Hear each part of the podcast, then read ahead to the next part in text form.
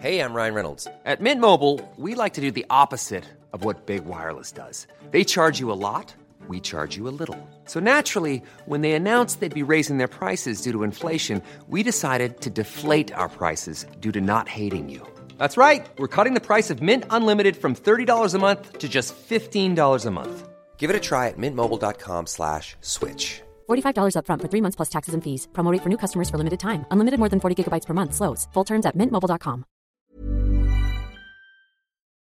Las noticias. ¿Qué tal? ¿Cómo le va? Buenas tardes. Estás a punto de escuchar Yo soy Javier Alatorre. las noticias con Javier Alatorre. La vamos a pasar muy bien. Comenzamos. Poniendo la mano sobre el corazón, quisiera decirte al compás de un son que tú eres mi vida, que no quiero a nadie, que respiro el aire, que respiro el aire, que respiras tú poniendo la mano sobre el corazón. Quisiera decirte al compás de un son que tú eres mi vida. Bueno, queríamos dejarla un poquitito más, pero pues ya ve nuestro productor. eh, oigan, es día del amor hoy. Entonces hay que ponerse cursis, corny, ¿no? Dije corny, no horny, corny, corny, eh, cursi en inglés. Pero pues ya ve, nuestro productor nos quita la música, Amor de mis amores, Pedro Vargas y Agustín Lara. A ver. las flores de la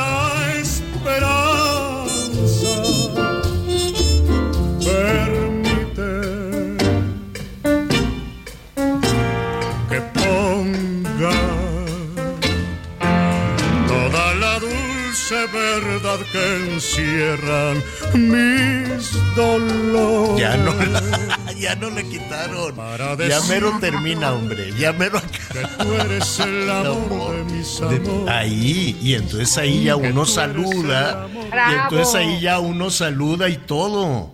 Se me hace que no le dieron este lover Serenata. cake, ni serenata, ni nada a nuestro productor, porque anda con unas prisas. ¿Cómo están? Qué gusto saludarlo este día del amor. Entonces, el día de los neurotransmisores, digo yo. ¿No? Porque pues, los neurotransmisores son los que tienen la culpa de, to- de toda esta situación del enamoramiento. Mire, Anita, Miguel, hay cosas misteriosas en la vida, ¿no? Bueno, lo más misterioso es el más allá, que este, ¿no? Que de pronto, pues, todas las, la fe, todas las religiones y demás, pues nos prometen un, no como los políticos que dicen pura mentira, no, la fe nos promete, ¿no? Un paraíso, cosas, cosas así. Pero de lo que más se ha escrito en la literatura universal es del amor de lo que más, esos misterios, ¿no? Esos caminos este, tortuosos en ocasiones, gentiles la mayoría de, de las ocasiones en la ruta, en la ruta del amor. Así es que usted arrójese hoy al amor sin condición, sin freno ni nada. ¿Qué te parece, Anita? Mira, me parece una gran oportunidad y de entrada, pues sí, me parece que hay que compartir, pero primero estar enamorado de uno mismo. Porque fíjate que hay estudios que demuestran que somos las personas más duras, más despiadadas con nosotros mismos. Ah. Te ves en el espejo y lo único que te ves es, ya se me salieron las patas de gallo, híjole, ya tengo que pintarme el pelo. No, ¿En no, no, no, el cu- todo el tiempo está uno No. en, ay, Pues yo como ¿Cómo- Gordolfo Gelatino, fíjate. ¿Te acuerdas ¿Eh? de Gordolfo Gelatino? Sí. De, de, gor- así la, ay madre, no, yo me veo en el espejo y digo, ay, Ay, no exageres, Javier. No, sí vale la pena reflexionar un poquito sobre si no nos amamos a nosotros mismos, también es difícil compartir ese sentimiento con alguien más. bueno, muy bien, Miguel Aquino, ¿cómo estás? Hola Javier, ¿cómo estás? Anita, amigos, me da mucho gusto saludarlos primero que nada. Bueno, pues muchas felicidades, porque de pronto nada más nos quedamos con este asunto de las parejas, del amor, del novio, de la esposa, de la mamá, pero también ese día de la amistad, es oportunidad de agradecerle al amigo, al cómplice, al, al, que de repente te escucha, el que te presta el hombro para llorar, o el que te presta oídos hasta cuando tienes ganas de estar mentando y echando pues de todas. Creo que también es momento para recordar a los amigos. Así que pues muchas felicidades y sobre todo, bueno, pues gracias a todos nuestros amigos que ya desde hace ya siete años pues están con nosotros aquí a través de la radio y pues listos con toda la información, señor. Sí, tienes toda la razón. Qué bonito, qué bonito es tener amigos, pero para tener amigos hay que invertirle, ¿eh? Hay que, digo, no dinero, no ande usted como boxeador. Tiempo, que es lo más no, importante. no, exacto, tiempo. No ande como boxeador invitando a todo mundo.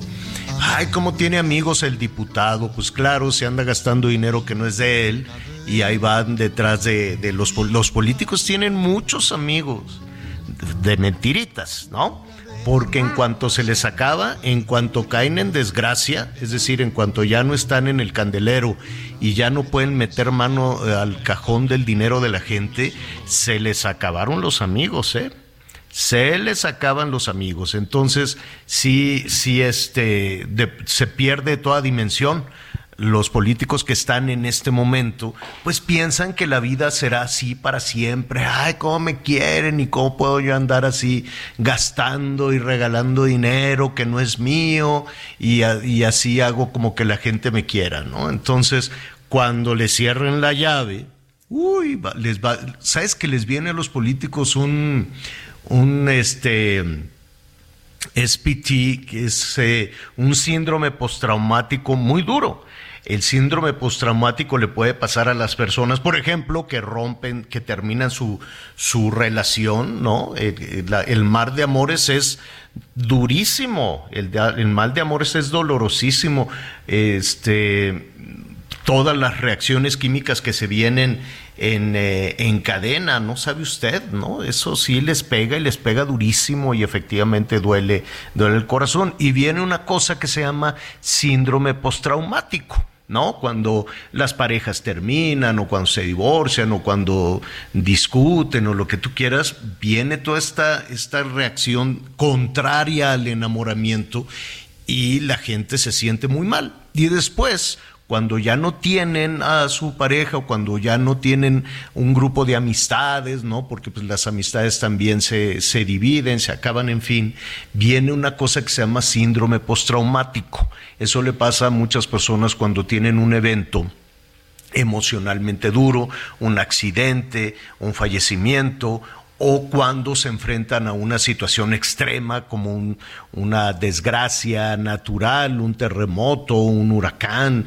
una guerra, ¿no? Entonces viene esta, esta cosa que se llama síndrome postraumático, que es muy feo, la verdad es, eso es horrible, les pasa mucho a los militares en las guerras, a los ciudadanos que viven en, en, en ¿cómo se llama ahorita? En Siria y en Turquía con esos 36 mil muertos, bueno, pues van a tener un síndrome postraumático todo el país horrible.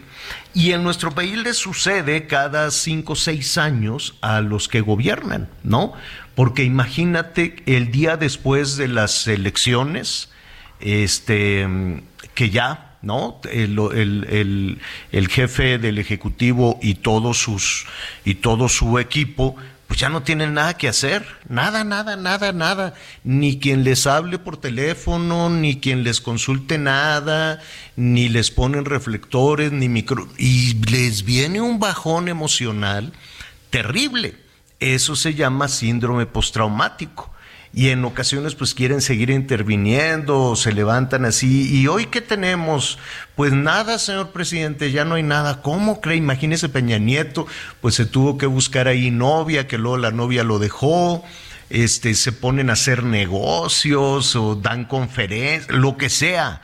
Pero imagínese, después de tener el reflector, después de tener el poder absoluto, porque muy pocos presidentes en el mundo tienen el poder de los presidentes en México.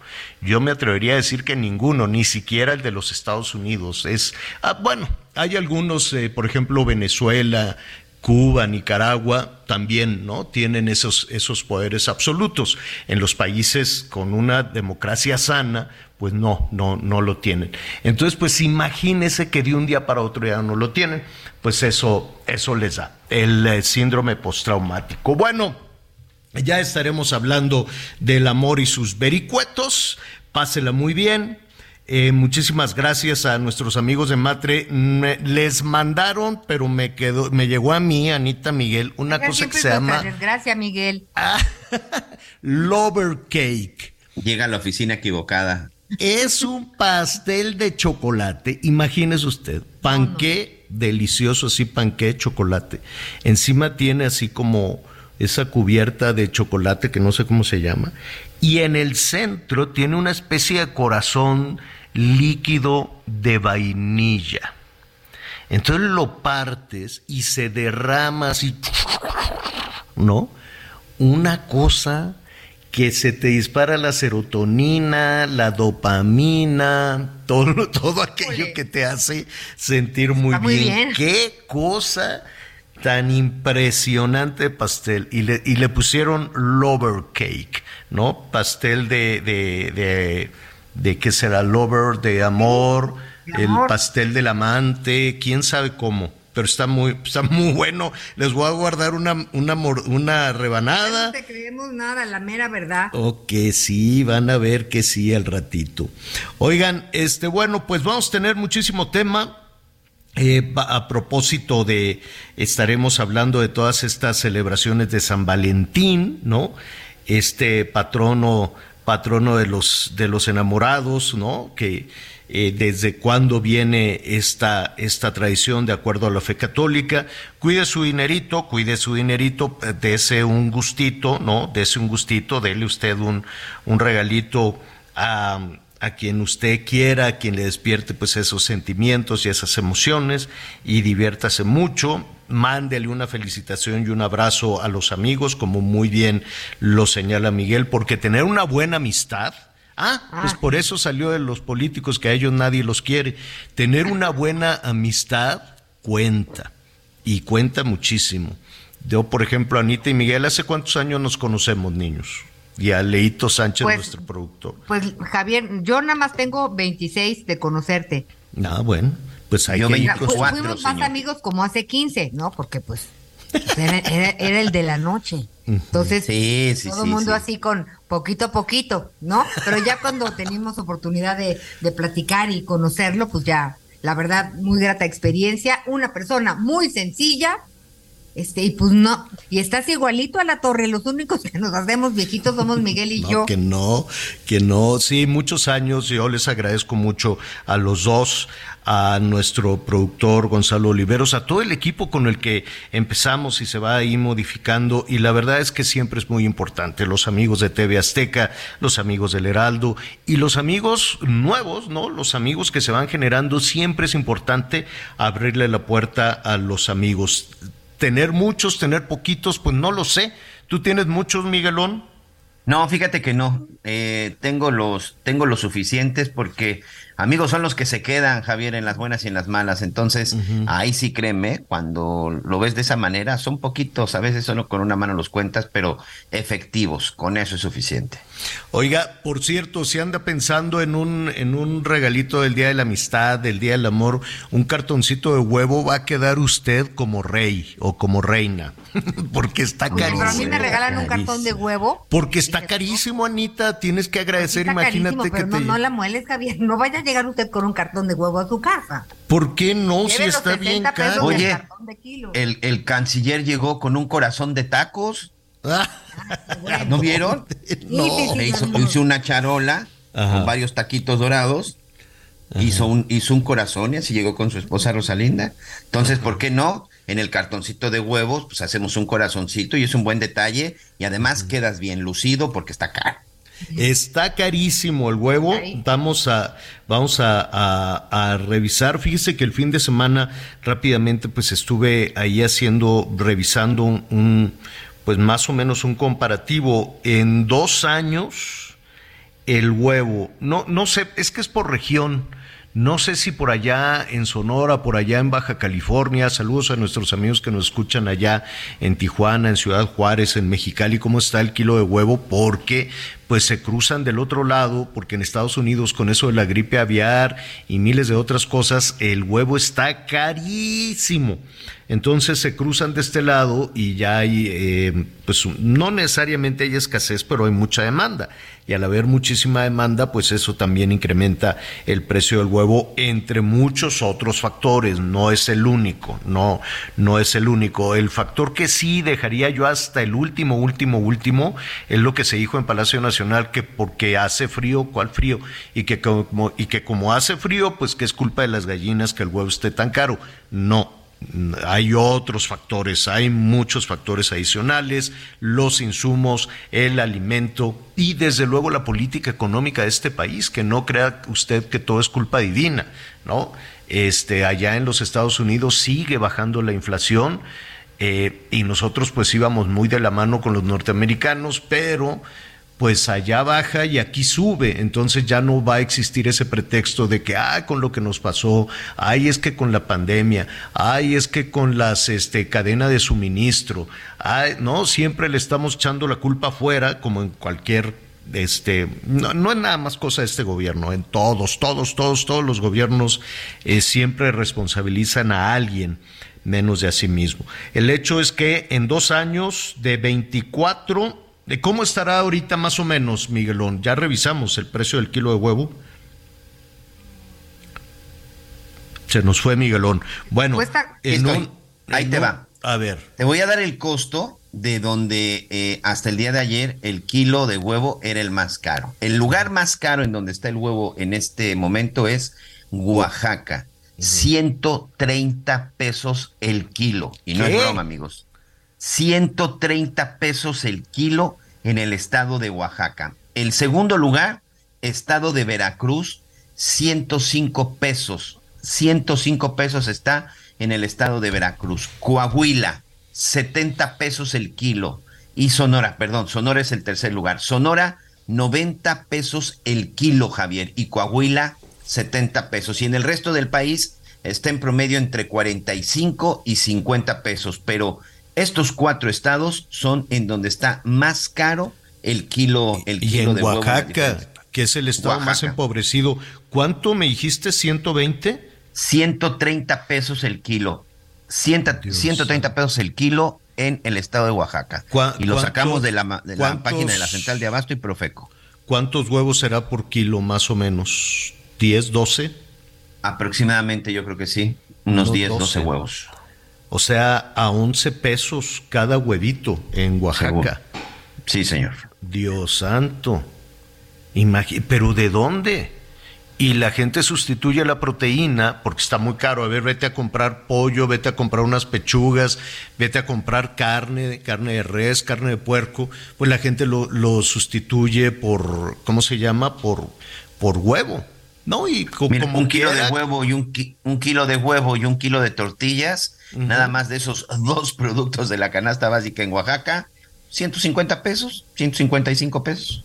No lo puedo creer, qué barbaridad. y luego tenemos el tema de esta influenza aviar H5N5 en Estados Unidos que han sacrificado a más de 56 millones de gallinas.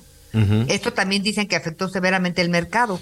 Eh, eh, allá, hay, que conocer, hay que conocer también las, las razones, las razones por acá. Y sí, también tuvimos gripe aviar, eso es cierto. También hubo, también hubo esa, esa situación, pero no, yo, yo creo que se tiene que asumir la responsabilidad de hubo un asunto ahí mal hecho. Entonces, imagínese, promedio, eh, yo, usted dirá lo que sea, pero cuando arrancó esta administración, el kilo de huevo estaba en 24 eh, pesos. Caro. Caro. Y ahora el precio más alto, pues vamos a tomarlo como referencia, el precio más alto, 180, algo pasó, 130, perdón.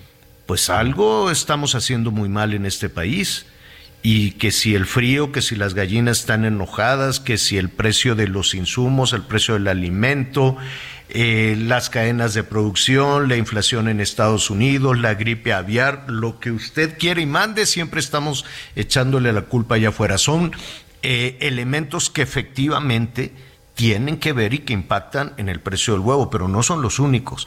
Algo muy mal se está haciendo en términos económicos, definitivamente. Hay cosas que están haciendo muy bien, la gente está muy feliz, está muy contenta, les cae el dinero, la popularidad del presidente va como el espuma, sube, sube, sube, sube, es un presidente muy querido, es un presidente muy popular, pero cuando... Y muy espléndido, señor. Y muy espléndido, muy espléndido, la, la billetera abierta y eso, y sube y sube y sube la popularidad y es un extraordinario comunicador, te, te, te, tienen la oportunidad de sentarte con él y, son unas conversaciones increíbles, todo está padrísimo. alguien no está haciendo, ¿eh? alguien, ¿eh? Perdón. Un trabajador incansable. Sí, no lo dudo, pero alguien no está haciendo bien su trabajo. Alguien entonces, él hace la parte que le corresponde de estar cerca de la gente, sube su popularidad como la espuma, al ratito van a ser 120 de cada 100, ¿no? O sea, sube y sube y sube y sube hasta llegar a no sé dónde más. ¿Quién no está haciendo su trabajo? Porque una cosa es tener un presidente muy popular y muy querido y otra cosa es, es, es que no alcanza para darle de comer lo básico a la familia y aumenta la tortilla, las, porque ahorita estamos viendo el precio del huevo, ahorita vamos a hacer el comparativo en tres o cuatro años de la tortilla, del maíz, del huevo, y vamos a hacer el comparativo de la inseguridad, y vamos a hacer por más, no, pues es que subió el salario mínimo, sí, subió el salario mínimo, y con ese aumento, ¿para qué te alcanza? ¿Para qué te alcanza? Y subieron las medicinas, y no hay medicinas, y la educación está hecha un desastre queremos, volteen a ver a Colosio, volteen a ver a todo el mundo, volteen a ver al fiscal, volteen a ver a García Luna. Y la educación, ah, no, esa que está hecha un desastre, desastre, desastre, tres años perdidos. Y que si tú quieres que porque la pandemia, que porque la escuela mexicana, que porque los libros de texto, que porque hay que ser ideológicos y porque mejor no enseñemos nada, ¿no? Y porque mejor hay que ser pobres. Y, bueno, pues ahí está la ruta. Y esa ruta hay, una, hay, hay un cariño enorme hacia el presidente, pero su equipo algo está haciendo que nomás no jala. Esto no jala. No puede ser el huevo de 24 a 130 en tres años. ¿Y, los combustibles? ¿Y la educación? ¿Y las medicinas? ¿Cuál podría ser la razón, Javier? Que tienes un pésimo equipo. Pero la escasez de huevo ¿o qué Ok. Uno de los factores fue el incremento de insumos. Por ejemplo, eh, estuvimos buscando al presidente de la Comisión Nacional Agropecuaria eh, ahorita está de viaje, me parece que está yendo a Washington y bueno, ya no lo logramos, ya no logramos que nos conteste, pero entre las cosas que dice el Consejo Nacional Agropecuario y algunos de los integrantes es que se encareció, por ejemplo, el precio de los granos que al final es una de las cosas con las que se lleva a mm. cabo, bueno, pues la, la, alimentación. También tiene que ver mucho con todo lo que se utiliza para vitaminar a los animales y qué decir de la transportación. Es como, es como el de eh, el presidente del Consejo de la Tortilla, Anita Javier, dicen, de pronto nos dicen que tenemos que estabilizar la tortilla, nos ponen el maíz a un precio y piensan que solamente la tortilla se hace con maíz. Se les olvidó la luz, se les olvidó la gasolina, se les olvida la mano de obra, el incremento del salario, el impuesto de esto. Es decir, hay muchas cosas y hay muchos factores. En el caso del huevo, de acuerdo con el Consejo Nacional Agropecuario, tiene que ver eso, que todo lo que está alrededor de la producción del huevo, pues no solamente es tener una gallina, tienes que transportarla, tienes que cuidarla, tienes que atenderla, tienes que vitaminarla, pues todo eso es lo que ha incrementado el precio del costo del blanquillo, de acuerdo con el Consejo. Bueno, pues de acuerdo con el Consejo. ¿Y será entonces que fue culpa solo de esos factores. A ver, a, lo que voy, Miguel, si lo abrimos un poquito, pues no, nada más es, es el huevo, es decir, nos dicen que la inflación está de 7.9, 8%. ¿Realmente los precios han aumentado 8%? ¿Solo 8%? Claro que no, señor. Ah, bueno, entonces, algo hay, algo hay en la toma de decisiones que hoy tenemos una compra de lo básico, de lo elemental, de la comida. Olvídate de todo lo demás. La comida está más cara. La comida, la comida está más cara. Ya si nos queremos este, poner más guapos y empezar a comprar cosas, híjole, se lo digo después de unos anuncios. Tú eres mi vida, que no quiero a que respiro el aire, que respiro el aire, que respiras tú, poniendo la mano sobre el corazón. Conéctate con Javier a través de Twitter, arroba javier-alatón. Sigue con nosotros. Volvemos con más noticias. Antes que los demás. Todavía hay más información. Continuamos. El mundo de la moda en mueble está en movimiento en Expo Mueble Internacional, la feria líder de muebles y decoración en América Latina. Encuentra lo último en tendencias, diseño y calidad en muebles para el hogar, oficina, jardín, infantil, decoración, entre otros. La cita es del 15 al 18 de febrero en Expo Guadalajara. Regístrate en www.expomuebleinternacional.com.mx.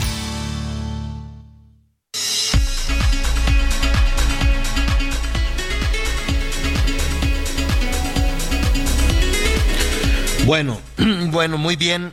Estamos eh, eh, comentando desde luego y compartiendo con usted la preocupación por el incremento en los eh, por el incremento en los precios.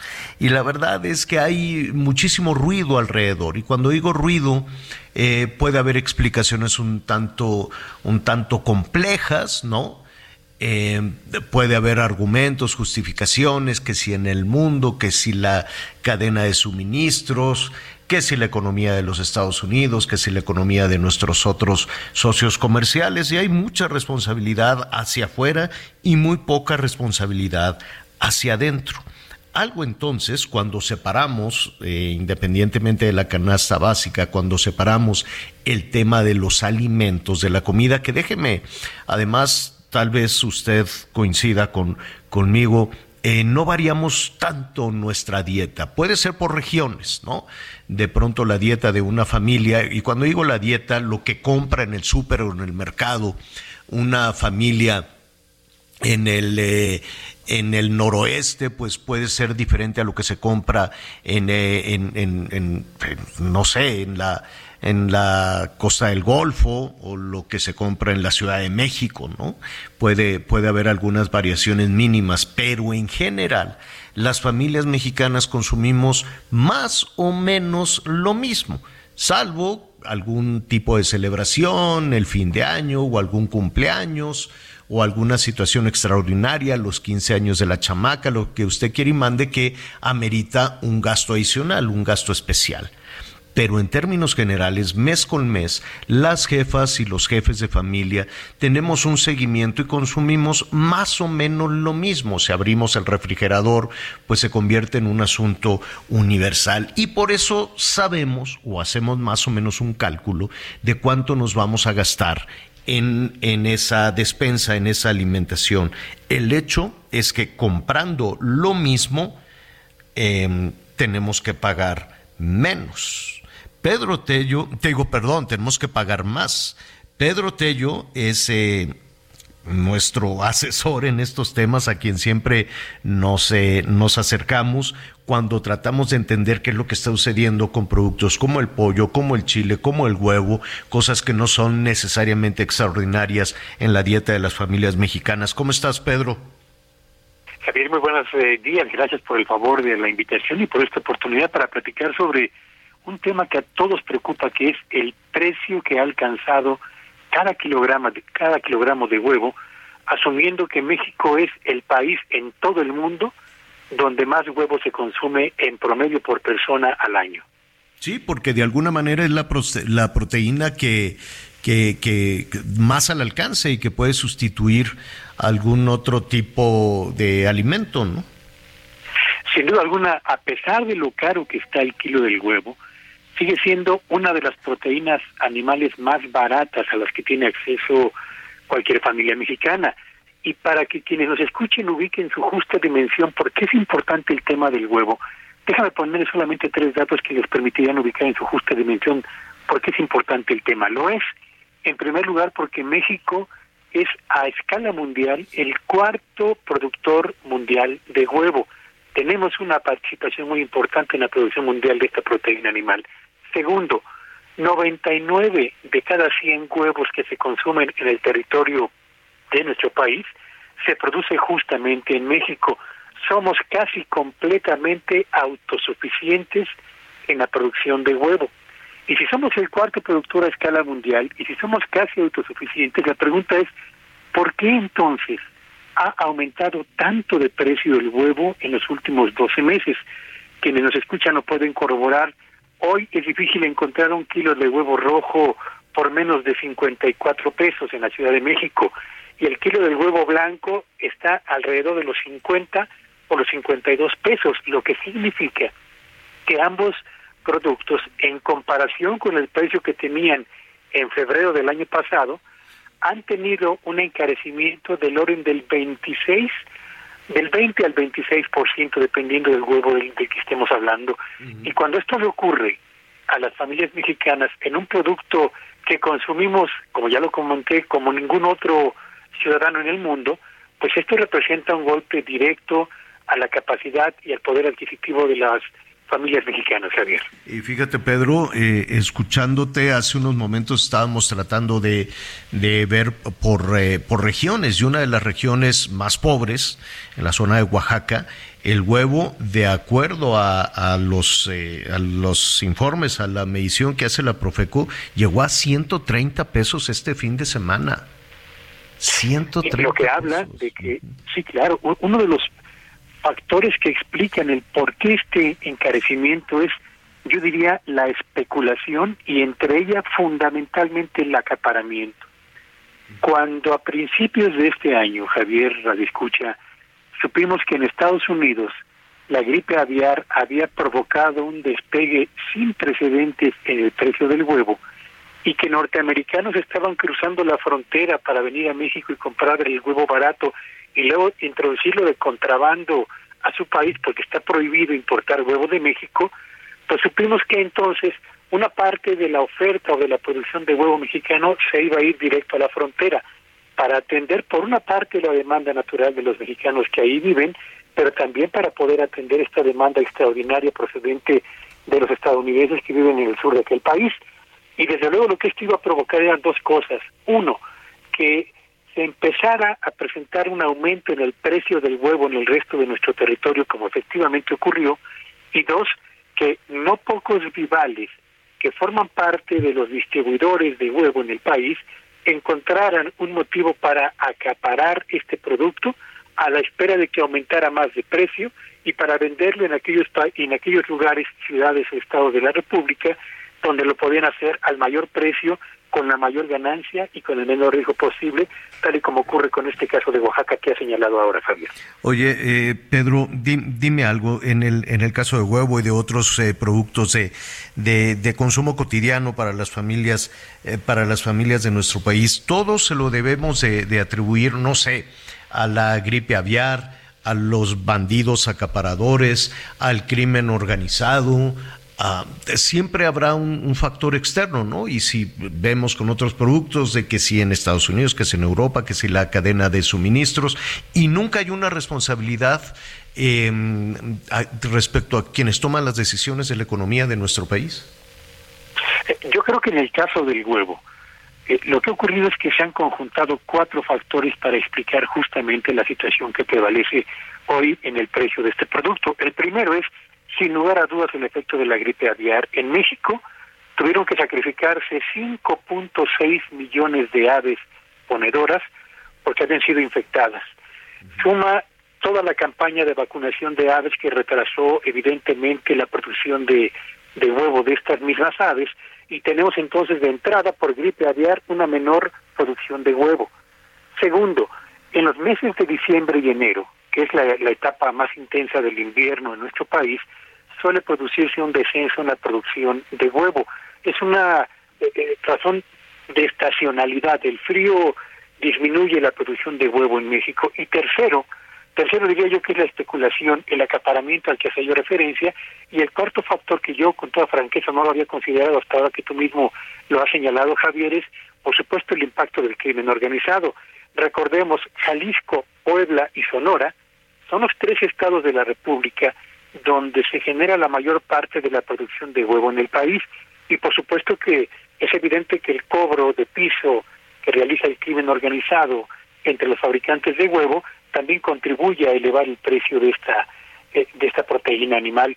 ¿Qué tanto eh, eh, responsabilidad tienen las autoridades? Yo creo concretamente en el caso de la producción de huevo y el precio que esté alcanzado, salvo la incapacidad para combatir la especulación y el acaparamiento, el resto de los factores, ah, bueno, y por supuesto la inseguridad, los otros dos factores que son la gripe aviar y por otro lado la estacionalidad son ajenos al digamos al área de influencia del gobierno federal.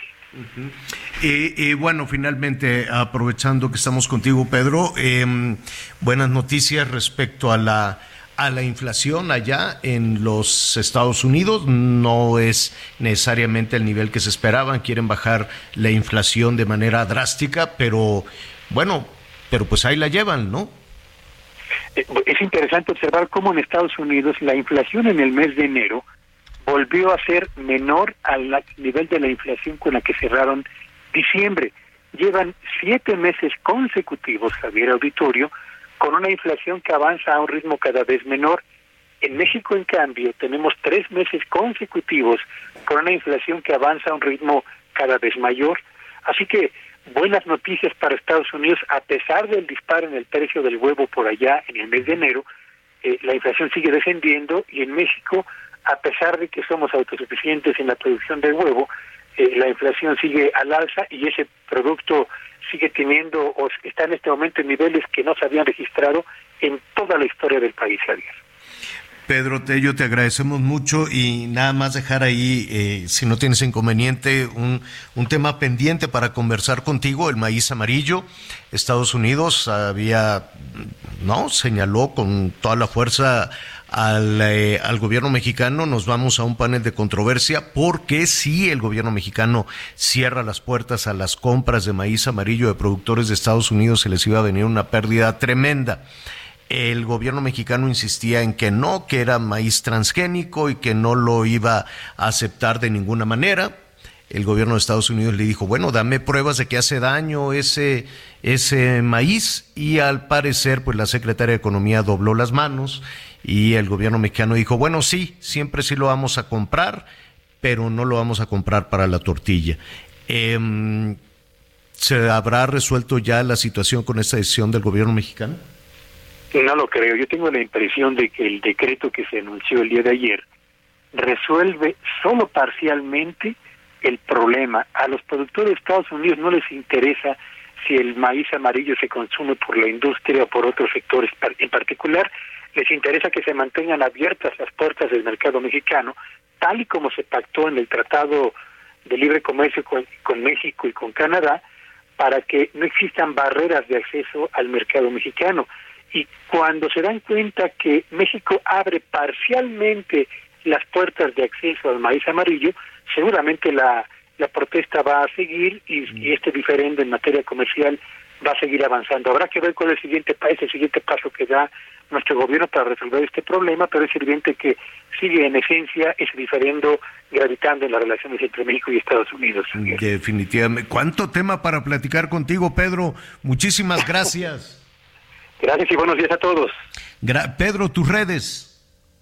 Ah, por supuesto, síganme en Twitter, en arroba Villagrán, donde día a día subo algunos signos vitales de la economía mexicana. Y gracias, muchas gracias nuevamente, Javier. Al contrario, un abrazo. Es Pedro Tello, asesor financiero, y pues qué privilegio que nos ayude verdaderamente a darle una dimensión a todo lo que está, a todo lo que está eh, sucediendo. Y con esto del maíz amarillo, pues pues veremos, es que son miles y miles de, dólares de los productores allá en los Estados Unidos que venden el maíz a, México. México produce maíz blanco y de hecho le puso un arancel a las ventas de maíz blanco al extranjero un poco como una medida para evitar que aumentara el precio de la tortilla, que de todas formas está aumentando. ¿no? Entonces se toman ahí las, las decisiones, pero el precio de la tortilla sigue, sigue subiendo. Lo que se anunció ayer, bueno, pues ok, te voy a comprar el maíz transgénico, pero no lo voy a usar en el asunto de la tortilla. No queda muy claro eh, eso qué significa, si se reduce la compra, si va a ser una compra condicionada, si abren la puerta pero nada más tantito. Entonces, eh, pues veremos, ¿no? Veremos, me queda claro que con esta decisión lo que intenta hacer el gobierno mexicano es evitar irse a un panel de controversia con el gobierno de los Estados de los Estados Unidos, es lo que está sucediendo justo en este momento con el maíz amarillo. Oiga, eh, Miguel, yo me quedé en que allá en, en Guerrero, los, este, las gaseras dijeron, hasta aquí llegamos, basta ya, no vamos a distribuir gas, háganle como quieran, no hay gas este, en las casas, en los negocios. Oye, ¿y por qué ya? No, pues ya nos vamos de aquí. ¿Qué necesidad de estar, eh, de ser extorsionados y de hacerles el negocio al crimen organizado? Ay, quédense con sus pipas, adiós, que te vaya bien. ¿Y luego qué pasó entonces, Miguel?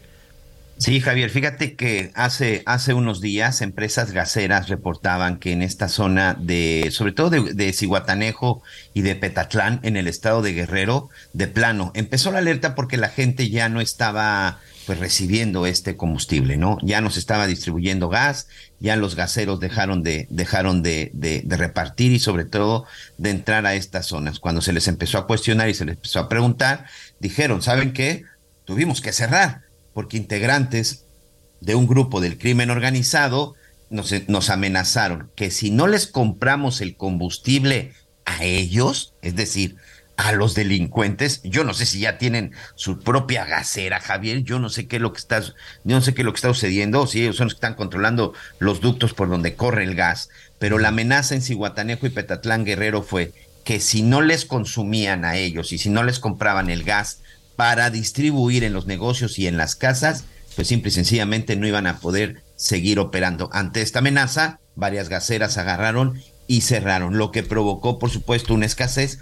Una semana, señora La Torre, amigos, una semana no hubo distribución de gas en Cihuatanejo y Petatlán por la misma situación de las amenazas del crimen organizado.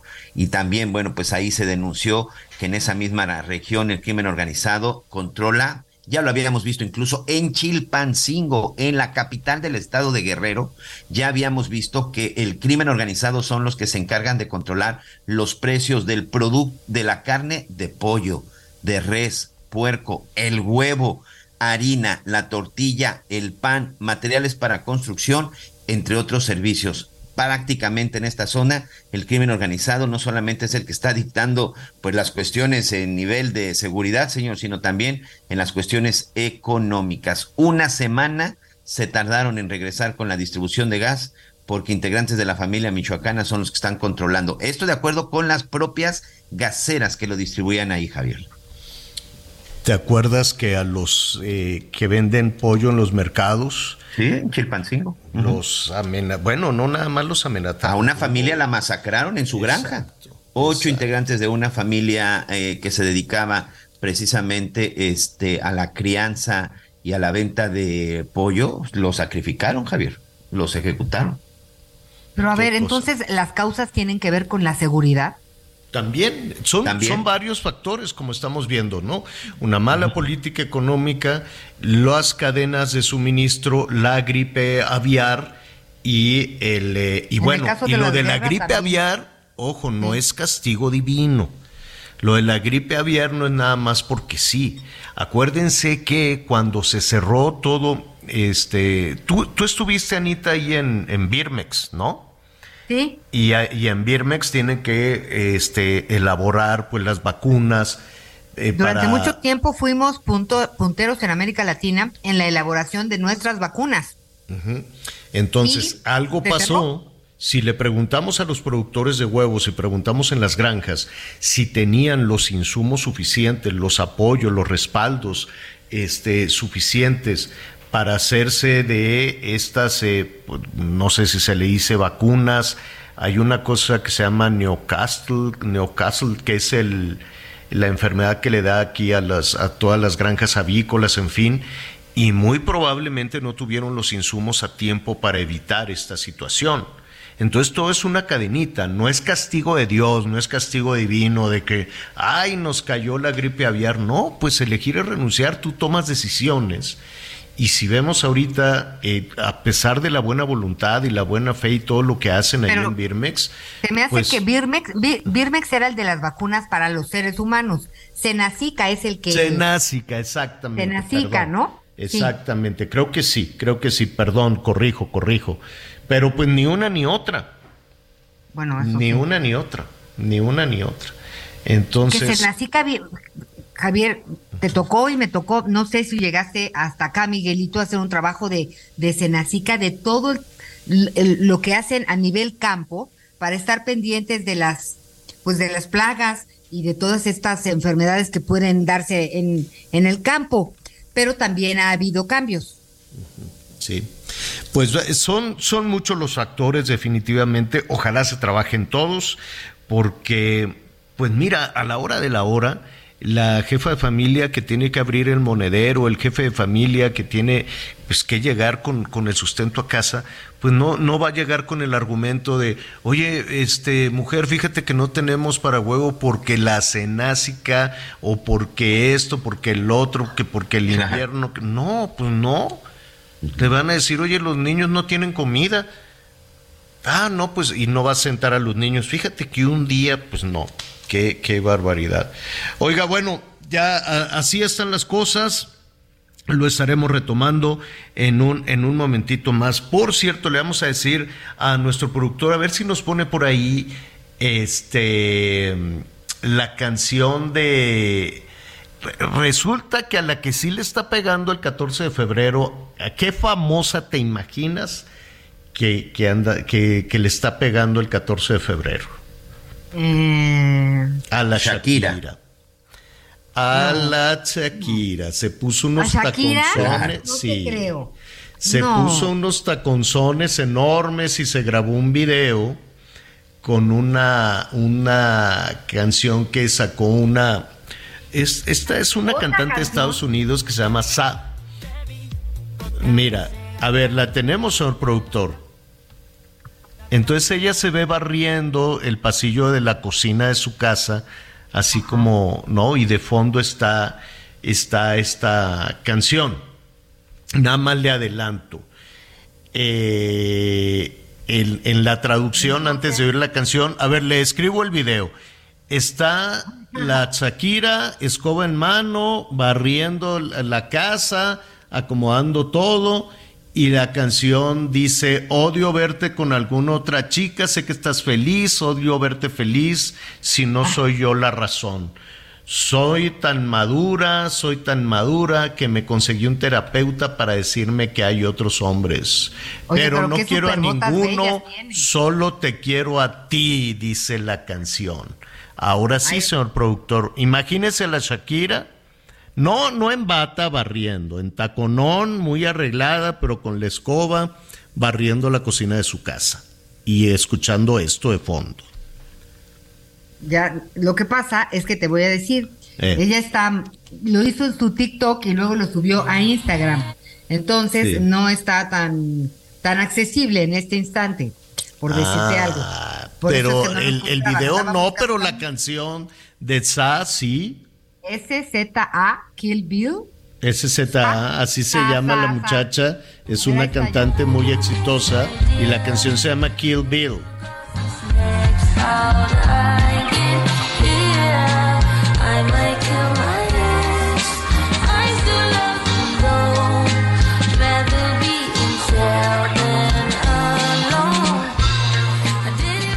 Bueno, entonces imagínese así de mal- melancólica, este, ella dice pues que No sé si todavía lo quiere, dice todavía lo amo, mándale si vas, así de descarada la Shakira. Bueno, Pero ¿será no da brinco sí? sin guarache, ¿eh? ¿Mandé? ¿Será que sí? Mira, lo que ha sido increíble es la facturación. Porque yo ya no creo que lo quiera. Digo, Bueno, debe pues- tener un cariñito ahí, pues es el papá de sus hijos y pues uno no acaba odiando al papá de sus hijos. Pero ha sido un rompimiento atroz, ¿no? Pero pues ya se le declaró otra vez al Piqué. Le dijo, No, no, yo me creo que nada más lo está molestando y quiero". como todo lo que ella se lo factura, pues entonces, ¿no? Igual, ¿sabes qué? Ya le andaba ganando la Miley Cyrus con la de Flowers. No, esa sí yo la amé. Entonces, como ya le andaba quitando reflector, dijo, necesito seguir sacándole filo a, a esto. Y entonces le dijeron, pues di que todavía lo quieres. Volvemos después de una pausa. Am I?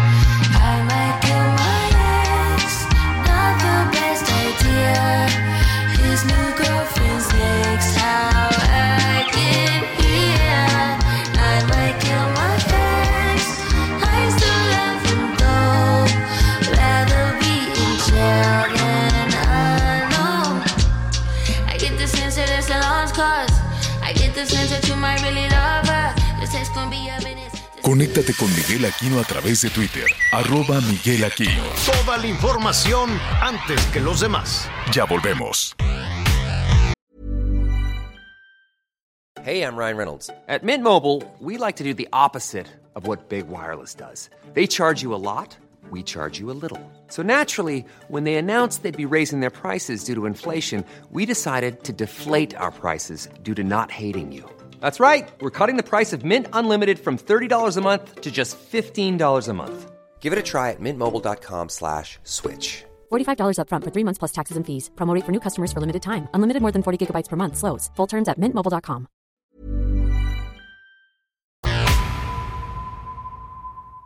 Todavía hay más información.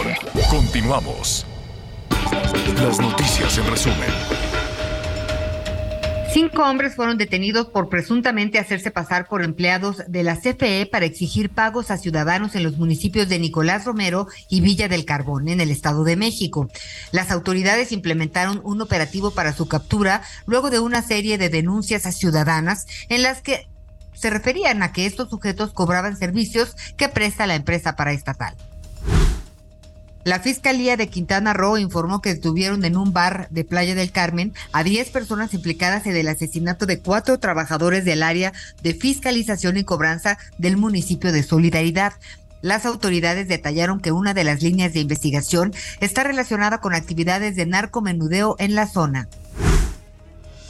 La organización México Unido contra la Delincuencia informó que un juez federal admitió este lunes un segundo amparo contra la presencia de la Guardia Nacional en el metro capitalino. Los recursos presentados pretenden que se retire a la Guardia Nacional del metro y se destinen sus recursos al mantenimiento y la mejora de la movilidad. Hoy el dólar se compra en 18 pesos con 4 centavos y se vende en 19 con 8 centavos. Muy bien, el precio del dólar, por lo menos, eh, que también tiene, tiene este, tiene muchísimos, tiene muchísimos eh, eh, factores. Ya lo estaremos ahí retomando en un, en un momentito más. Anita Miguel, ya vi, ya vi las imágenes en redes antes de ir con nuestro siguiente invitado rápidamente. No entendía yo lo del platón de tacos que le hizo Rosalinda esta mañana para el desayuno a. No, él, No, se él, lo- él, lo se hizo lo Marcelo. hizo. Marcelo Ah. fue el romántico. Él se lo hizo, pues El está bien feo. Él se puso a adorar los tacos. Pues le quedaron medio abiertos, ¿no? O sea, se ve que tenía frita. Oye, Eran quesadillas, yo creo. con el puro ramo de flores estaban bien. No, ya, ya con eso. Pero hágase de cuenta unos tacononones dorados como de carne, pues sí, unos están abiertos, otros gordos, otros flacos. Qué malo es el canciller para dorar tacos, ¿eh? Pero bueno, Pero, pero sí entonces muy se- le la foto. le acomodó los tacos en forma de corazón y pues ya, ya ves, mejor le hubiera llegado con un Kilo de huevo en de corazón. huevo, No, no, no, no, no, insisto, no lo hagan. No lleguen con sus kilos de huevos, por favor. ¿Por qué no, Anita? ¿Qué, qué harías tú? ¿O qué prefieres? ¿Un kilo de chocolate o qué? No. ¿No? Pues otra cosita que le piensen un poquito, ¿no? Bueno, oiga, y si va al Zócalo de la Ciudad de México, ten, ahora sí les quedó bien bonito, porque pusieron ahí en la plancha del zócalo unos corazones enormes, eh, con esta técnica que, que le da como profundidad ¿no? No sé si lo han visto que de pronto en varias partes del mundo en las calles ponen así como que se abre una grieta o ponen edificios así como en tercera dimensión. Entonces pusieron unos corazones muy bonitos. Eh, voy, a, voy a investigarle quién, quién lo puso. Son cuatro corazones monumentales que pintaron ahí en el zócalo de la Ciudad de México. Modonari se llama la técnica. Modonari este es lavable, o sea, lo quitan ahí con un camioncito a la, a la primera, pero da esta sensación de, de profundidad. Así es que están francamente muy bonitos. Son, son artistas callejeros, nos dice nuestro productor. Es una técnica de tercera dimensión. Ajá. Somos amor y paz. bonitos. Y está a cargo de Adri Rocío, Roberto Carlos Treviño Rodríguez, María Dolores Gómez Navarro Yuda e Iván Garc artistas mexicanos que crearon cuatro corazones monumentales en arte Madonari. Esta técnica consiste en crear pinturas en el suelo con gises, pasteles, dándole un efecto tridimensional que provoca una sensación de profundidad. Un gran ejemplo. Y algunos de ellos también han hecho murales. Cada corazón pues mide de 12 por 18 metros, así que imagínense. Están, están enormes, muy bonitos. La verdad es que muy bonito, vale mucho la pena. Oiga, en una fecha como esta, hable con, con los más chiquitos, con los niños, con los adolescentes, ¿no? Que pues yo sé que hay que tener muchísima confianza y que el internet es una gran herramienta, los dispositivos este, digitales, el teléfono celular, la, la laptop o la en fin, todas estas eh, herramientas necesarias para salir adelante, si se tiene la posibilidad de ofrecerlas, pues muy bien. Solo que eh, ni son niñera, ni son entretenimiento, ni son un espacio para em, que se quede al cuidado, que se quede al cuidado de sus hijos. Son una herramienta poderosísima, sí pero también es cierto que se corren que se corren muchísimos riesgos. Miren, una fecha como hoy donde están los jovencitos pues revisando las redes sociales, eh, pues está bien, ¿no? Que se pongan a revisar qué novedades, que si la Shakira, que si el TikTok. Y, y, de pronto pues les empiezan a llegar el Valentín, ¿no? Que le mandan el mensaje secreto, el admirador secreto, y de una cosa romántica que puede generar pues eh, ilusiones en el corazoncito de una niña, de una jovencita, aquello se puede convertir en una cosa terrible, ¿no? Eh, hay en este, eh, pues no en este momento, ya de hace un tiempo, un tiempo para acá, una situación compleja yo sé que es muy compleja porque en ocasiones los padres de familia no sabemos qué hacer con los retos virales, con la información, con la navegación, ¿no? Las niñas, los niños de pronto se quedan ahí, ¿no? Les le dan el dispositivo digital, por eso le dije, ni, ni es niñera, ni es maestro, ni es un, un espacio para, para sustituir o para darles todas las respuestas a los niños. ¿Qué hacemos con toda esta situación? ¿Cómo podemos actuar? ¿Cómo podemos acercarnos? Porque la otra, en muchas ocasiones, Anita Miguel, hay una generación de padres de, familia que tampoco están tan familiarizados los niños, las niñas, los adolescentes les dan tres vueltas en este, en este tema y los papás se quedan un poco al margen de esta situación. ¿Qué podemos hacer? Hugo Sánchez Castillo es académico de la Facultad de Psicología de la UNAM, a quien nos da muchísimo gusto que, que nos acompañe esta tarde. Hugo, ¿cómo estás? Buenas tardes. Buenas tardes, ¿cómo está usted? Un saludo a su panel y a todo la auditorio. Oye, ¿qué, qué, qué hacemos? Yo, yo yo sé que para muchos eh, jefes y jefas de familia el, el, llevar a casa un dispositivo digital ya significó un sacrificio por el gasto, eh, por las eh, posibilidades, ¿no? La intención de darle unas buenas herramientas a las niñas, a los niños o a los adolescentes. Sin embargo, se abre una puerta que para muchos padres de familia es desconocida. Pues mire, la es que es, yo solamente situarse históricamente los retos siempre han existido, las cuestiones virales, las cuestiones que ahora conocemos. Anteriormente, pues eran simplemente cosas que no las visualizábamos, aunque son parte todos los niños, niñas, adolescentes han eh, sufrido y han pasado historias han ido evolucionando y actualmente lo que tenemos es una situación en la cual se pueden hacer masivas o una persona que con dolo puede hacer algún reto lo puede hacer muchísimo más significativo con otros individuos. Bajo esa perspectiva, lo primero que quisiera yo que entendiéramos es que pues la tableta no es mala ni buena, el celular no, es malo. Es una herramienta. Ah, simplemente uso que nosotros damos y que tiene que ver más con una responsabilidad compartida, tiene que ver en cómo nosotros como padres, madres, tutores o representantes legales eh, tenemos interacción con nuestros niños y nuestras niñas, ¿no? ese es un papel importante.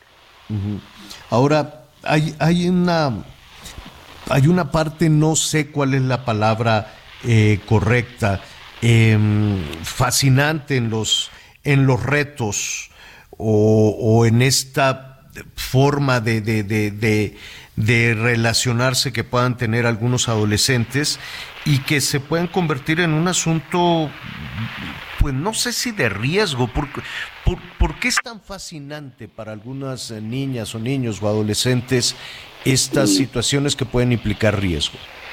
Otra vez, no, creo que no es el término adecuado, porque lo que tendríamos que pensar es en la etapa del desarrollo en la cual se encuentran eh, los niños, las niñas, adolescentes y, demás. Entonces, ¿cuál es el término adecuado?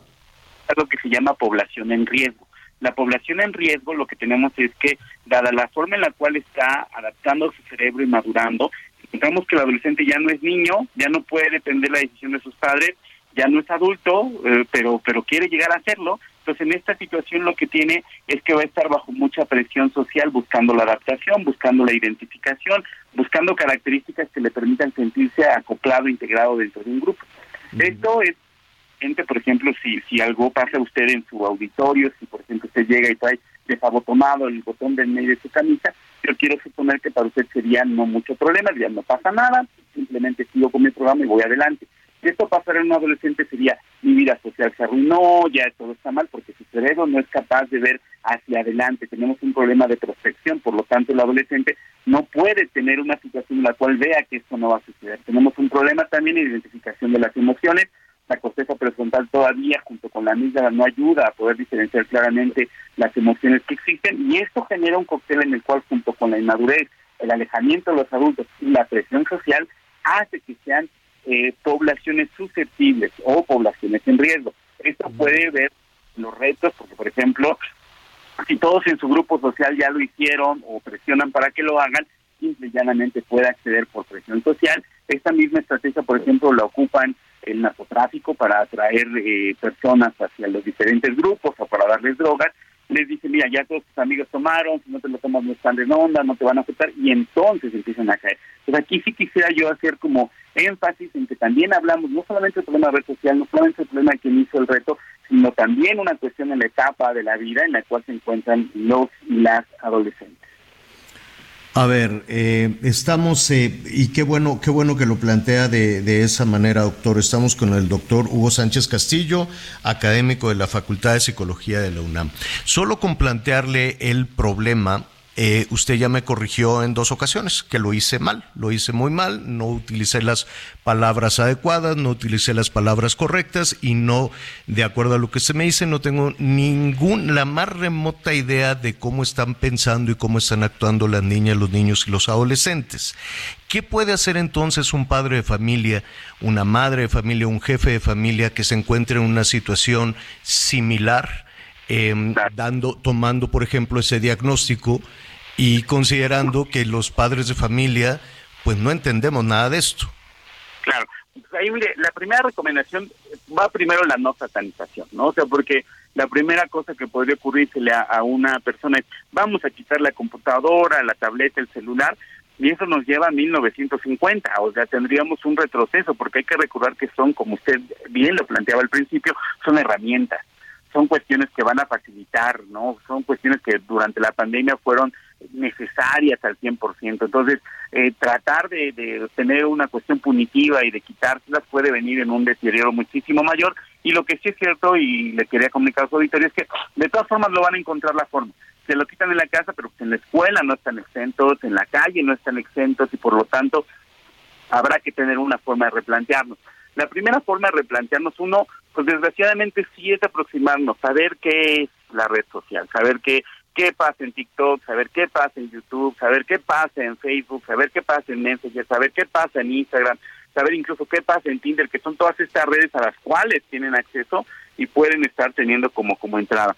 Eso, porque además inclusive hay contenidos que no necesariamente todos son retos y cuestiones negativas, hay cuestiones que pueden ser también positivas. Lo otro, pues desgraciadamente sí es dedicar tiempo, ¿no? Creo que también eso ha sido un problema, el problema de que es más sencillo que, el adolescente pase cuatro o cinco horas en el teléfono a tener que estar interactuando con él. Y eso viene, por ejemplo, ahorita el reto que se volvió muy complicado, que es el del consumo de clonazepam en adolescentes, pues, pues ahí es problema, es un psicofármaco, es un fármaco de venta restringida, es un fármaco que deprime el sistema nervioso central.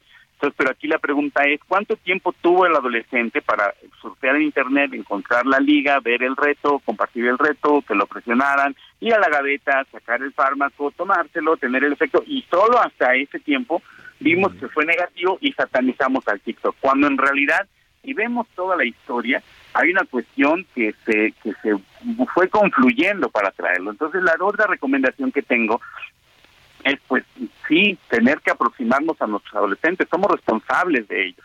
Básicamente hasta que no sean mayores de edad y puedan valerse por sí mismos, seguimos teniendo una responsabilidad con ellos. Y no digo que ahora le- le acercarse, acercarse, todo, ¿no? acercarse y decirle qué. decirle, pues más bien encontrar la forma, por ejemplo, de hacer tratos, de hacer básicamente el poder tener esta discusión que ahorita estamos aquí platicando usted y yo. Tenemos que ver, no te estoy fiscalizando el teléfono, quisiera yo aproximarme, quisiera ver qué es lo que estás haciendo, qué es lo que estás viendo.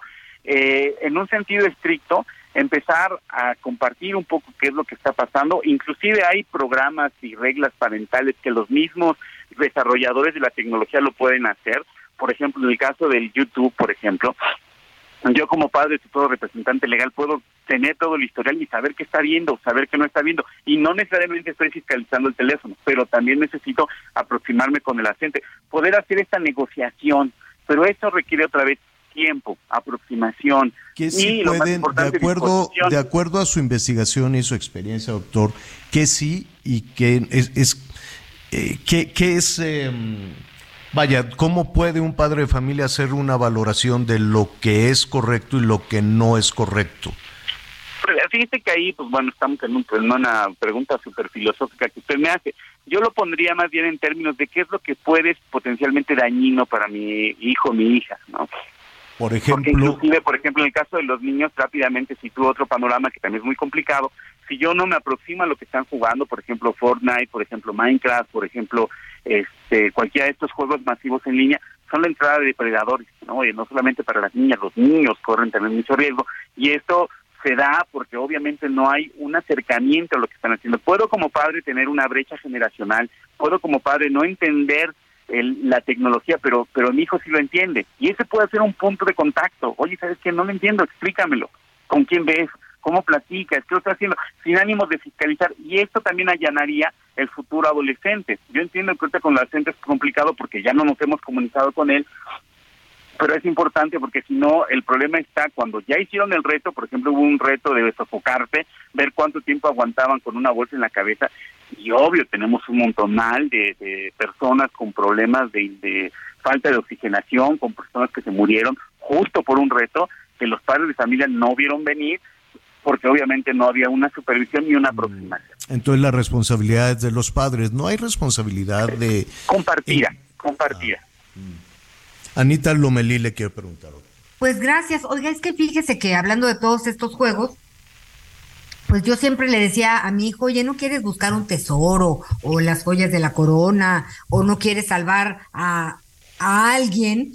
Porque de pronto todos los juegos tenían que ver con escabecharte al, al otro, ¿no? Con una violencia, este, y con esto de de repente que entran en contacto con, con personas que no conocen, pero que están en el mismo torneo, este, la verdad sí es muy complicado tratar de tener como, eh, pues no el control, pero por lo menos el conocimiento, ¿no? Eh, a mí siempre me parece que es interesante saber con quién andan los hijos, pero a la hora que entran en este mundo es muy difícil. ¿Cómo poder regular esto entonces? Mire, ahí desgraciadamente ha habido errores garrafales que se cometieron y uno fue el, el rating actual de los videojuegos está en A y C, cosa que está mal, porque si, vemos el rating original de los videojuegos, tenemos el E que es de Everyone, para todos, el CH que es Child, solamente para niños pequeños, luego tenemos el Teen, que el Teen es para hasta 17 años, luego tenemos el M que es para población madura y luego tenemos la A que es adult para más de 21 años y con criterio amplio.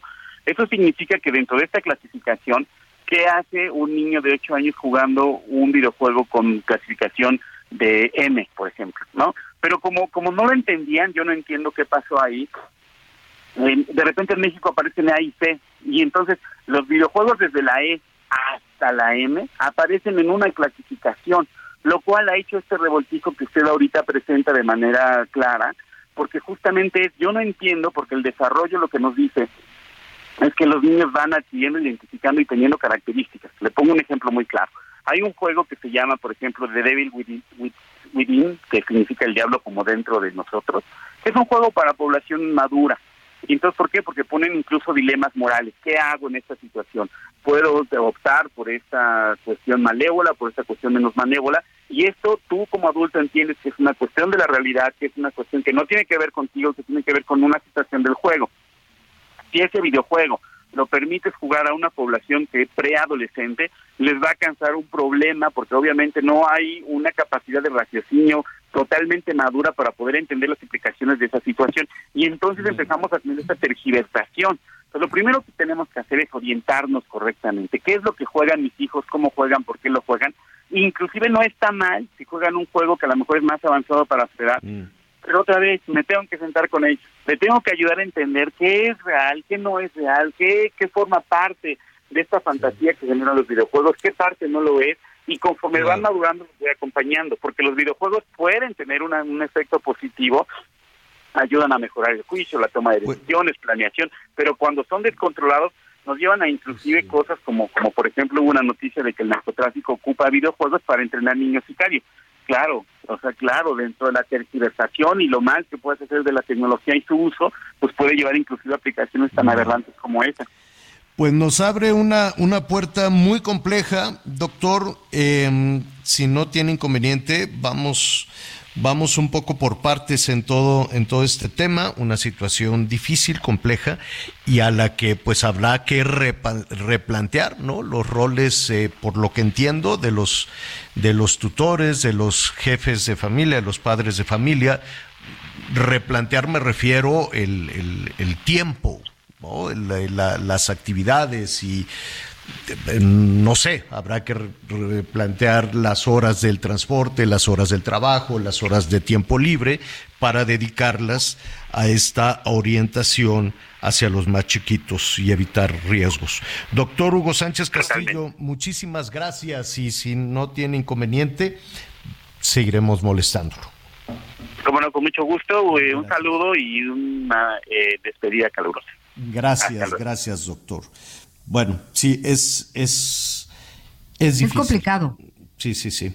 Sí, yo lo sé. Muy complicado. Es muy, es muy complicado. Vámonos, vámonos eh, despacito. Oye, Miguel, eh, pues te siguen mandando precios del huevo, ¿eh? Sí, sí, aquí nuestros amigos en redes sociales les agradecemos mucho que, bueno, por supuesto que estén al pendiente del, del, programa. Y aquí tengo un amigo, Arturo, Arturo Murrieta, me dice, te mando, te mando aquí y me manda aquí su este ticket del súper. Su ticket, pero fíjate qué interesante, Javier. Mm. Me manda dos tickets. Eh, hace unos días en una, en una tienda dice, eh, me costó la primera semana de noviembre dice el precio del huevo de 30 piezas estaba en 81 pesos y es el ticket que me manda y efectivamente aquí lo estoy corroborando. Para esta semana el huevo está en 89.90, en 90 pesos en una tienda, en un súper de aquí de la en la Ciudad de México, señor. en, la, misma tienda es lo que le digo. A ver, la verdad es que los seres humanos somos como pajarito, comemos más o menos lo mismo todo el tiempo, ¿no? Vas a, la tienda, vas al súper, vas al mercado y compras más o menos la misma fruta, las mismas verduras, ¿no? Somos, eh, es, es raro modificar modificar nuestras nuestras este costumbres a menos de que la carestía te obligue a modificarlas. Entonces, en el lapso de cuánto de un mes la cartera de 30 huevos dos meses en la en dos meses subió pues literal el, un 10%, estaba en 81 pesos y hoy está en 90 pesos. El mismo huevo, huevo blanco, el kilo, 90 pesos. De noviembre a 14 de febrero subió 9 pesos, Javier. Eh, en la Ciudad de México. Sí, siete, siete costos de la Ciudad de México. La muy consentida Ciudad de México, donde todo el abasto sí o sí se garantiza. Aquí no quieren tener, ¿por qué? Porque es la caja de resonancia de la política. Imagínate que en la Ciudad de México esté el huevo como en Oaxaca o como en Veracruz. Se arma la de Dios es grande. Por no, bueno, ya 90 pesos, señora La Torre. Sí, pues, está carísimo. Está carísimo, pero es la cartera de 30 en la cartera de 30 huevos. Habrá que ver cuántos kilos pesa esa cartera de 30, porque si lo comparamos a 130 el kilo de Oaxaca, pues imagínate que eso sucediera en la Ciudad de México, que es la caja de resonancia, están los medios de comunicación, está la opinión pública, está, pues aquí está el Palacio Nacional, pues aquí está, aquí se dirimen todos los temas, la grilla, la, aquí está todo. Por más de que se quiso descentralizar, no se logró, no se pudo y entonces por eso se cuida mucho la Ciudad de México, la cuidan muchísimo para que no tenga efectos en la vida política nacional. Por eso siempre hacemos ese comentario de que la Ciudad de México está muy lejos, absolutamente lejos de todo lo que sucede en diferentes partes del país. Vamos a hacer una pausa y volvemos.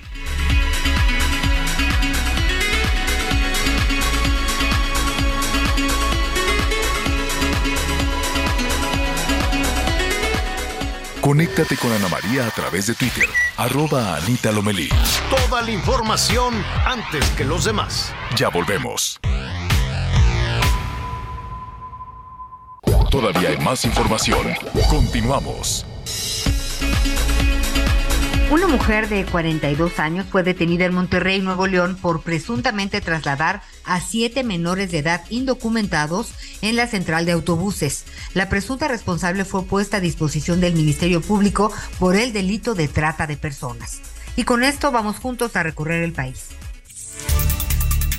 Déjenme platicarles que Querétaro se sumó a la colecta de materiales y alimentos que serán enviados a Siria y Turquía.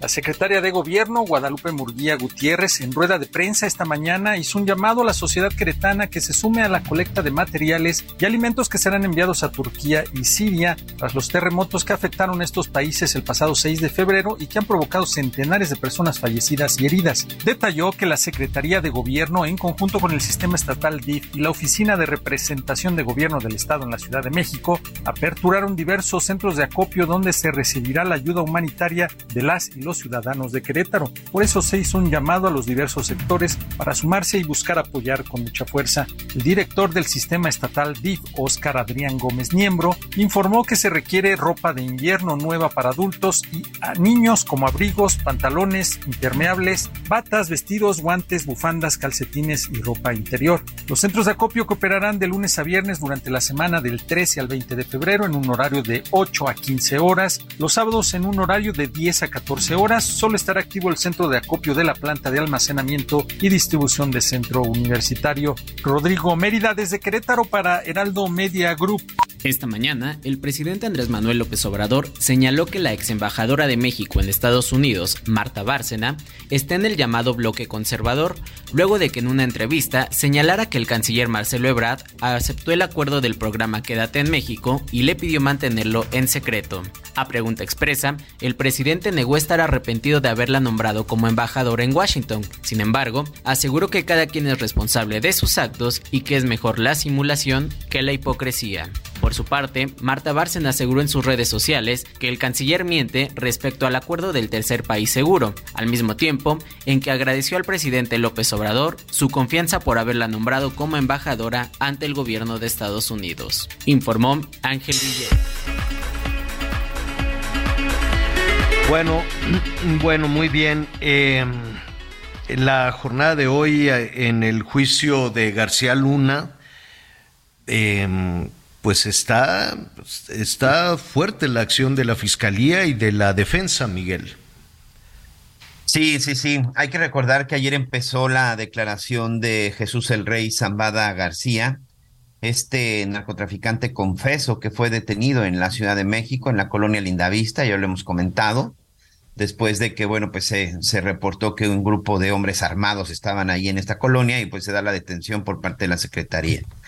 Hoy también es importante aclarar, este Javier, que Jesús el Rey Zambada es un delincuente que ya está libre en los Estados Unidos porque gracias a todos los testimonios que ha brindado y gracias a la información que también ha, ha, brindado a las autoridades estadounidenses, este, por ejemplo, él declaró también en el juicio del Chapo Guzmán, bueno, pues ha obtenido muchos beneficios y él y su familia ya son, eh, bueno, él ya es un hombre libre en la Unión, en la Unión Americana. Él empezó a declarar el día de ayer y rápidamente un resumen fue que él asegura haber entregado 5 millones de dólares a Genaro García Luna en, uno, eh, en un restaurante en Champs-Élysées, en la zona de Polanco, en la Ciudad de México, en, durante el tiempo en el que él estuvo al frente, que estuvo al frente de la Secretaría de Seguridad Pública Federal. Primero entregó 3 millones y posteriormente entregó 2 millones de dólares y hace una serie de descripciones. También habla que en su momento le entregó tres millones de dólares, que esto ya también lo había dicho en el juicio contra Joaquín el Chapo Guzmán, también habla de que entregó tres millones de dólares al entonces subsecretario de Seguridad Pública de la Ciudad de México, Gabriel Regino García, en el año o en la época en la que el jefe de la policía era eh, Marcelo Ebrard y el jefe de gobierno era Andrés Manuel López López Obrador. También habló de esto el día el día de ayer y nuevamente Pero empezó a ver, explicar... en el caso, en el, perdón que te que te interrumpa, porque a ver, fue la defensa, si no me equivoco, eh, esto está en desarrollo, ¿no? En este en este momento se lleva a cabo esta esta pues ese contrarréplica le llaman. La contrarréplica, ¿no? Entonces la defensa de Genaro García Luna le está preguntando a este narcotraficante que ya vive libre, que vive allá en los Estados Unidos con toda con toda su familia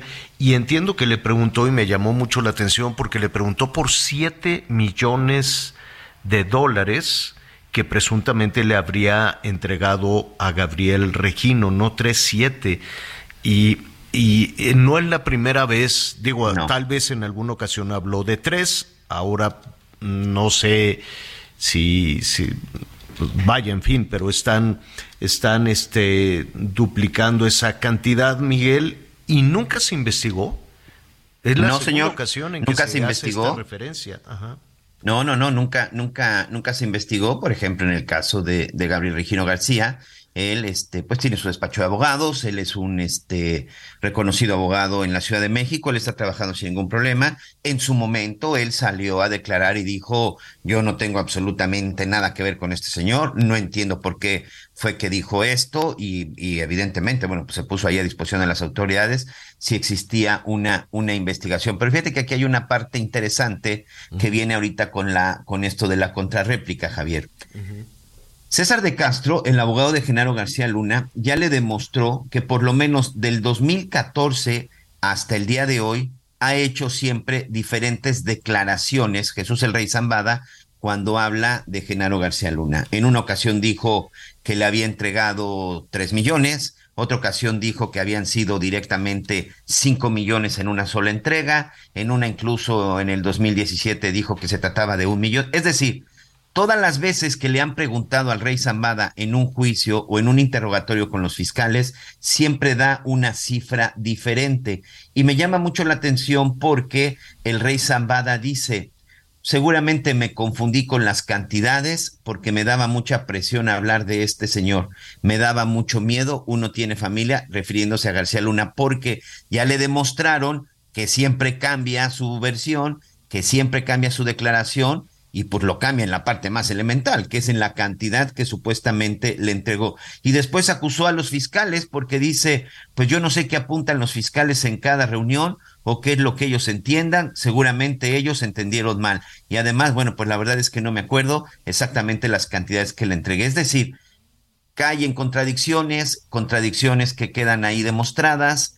Le quieren mostrar incluso una declaración eh, eh, que hizo en el 2014 de estos famosos 7 millones que dicen, porque incluso se dice que se le entregaron. La defensa trataba de llevar el tema hasta apoyos a, las campañas para el entonces López candidato Obrador, López Obrador. Y el sí el juez Kogan dijo a ver momento eso eso no está aquí en discusión aquí el tema es otra cosa y ya le pidió que no mostrara esa declaración porque hay una declaración que fue firmada o fue hecha en el 2014 por parte de este narcotraficante confeso, que insisto, hoy está libre, Jesús el Rey Zambada, en donde involucra a Gabriel Regino y que supuestamente parte de ese dinero era para apoyar la candidatura a la presidencia en el 2018 del candidato de Morena, Andrés Manuel López Obrador, pero el juez ya detuvo y dijo, ese documento aquí ahorita no va a valer porque aquí se está discutiendo otros temas. Se está discutiendo otra parte. Eh, lo que sí, independientemente de cómo se desarrolle la, la, jornada de hoy en las declaraciones, este, pues la descripción de nuestro país es terrible.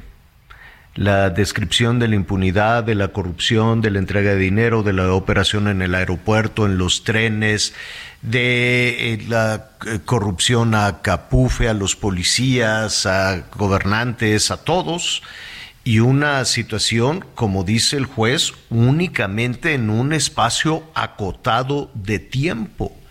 La película completa de eh, la acción del narcotráfico en nuestro país, pues lo que estamos viendo es únicamente unos cortos, una, una, una escena, una serie de declaraciones y acusaciones.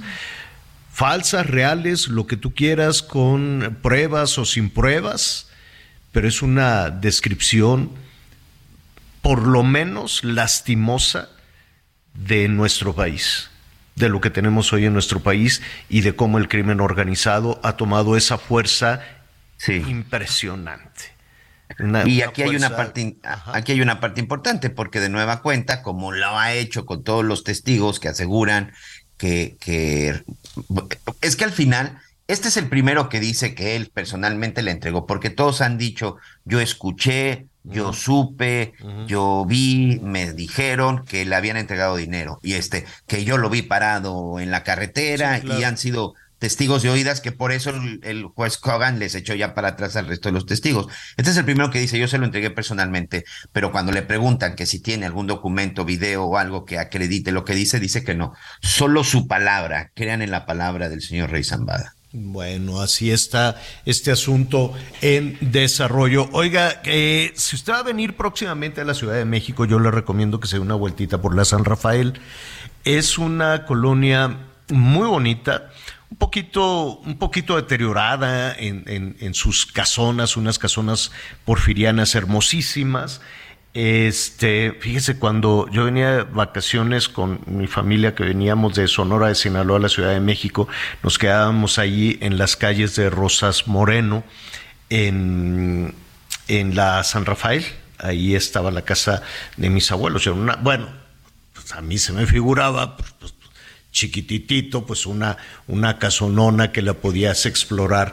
Bueno, ahí hay una parroquia de San Cosme y San Damián que tiene un trabajo de restauración impresionante. Un trabajo de restauración eh, increíble en todas, en todas sus zonas. ¿Qué quiere este, ese altar que se está trabajando con hoja de oro, con una dedicación imposible? Y atrás, increíble, perdón, y atrás de todo eso está nuestro muy querido amigo, y hoy lo felicitamos y le damos un abrazo enorme en el Día de la Amistad del Padre José Jesús Aguilar.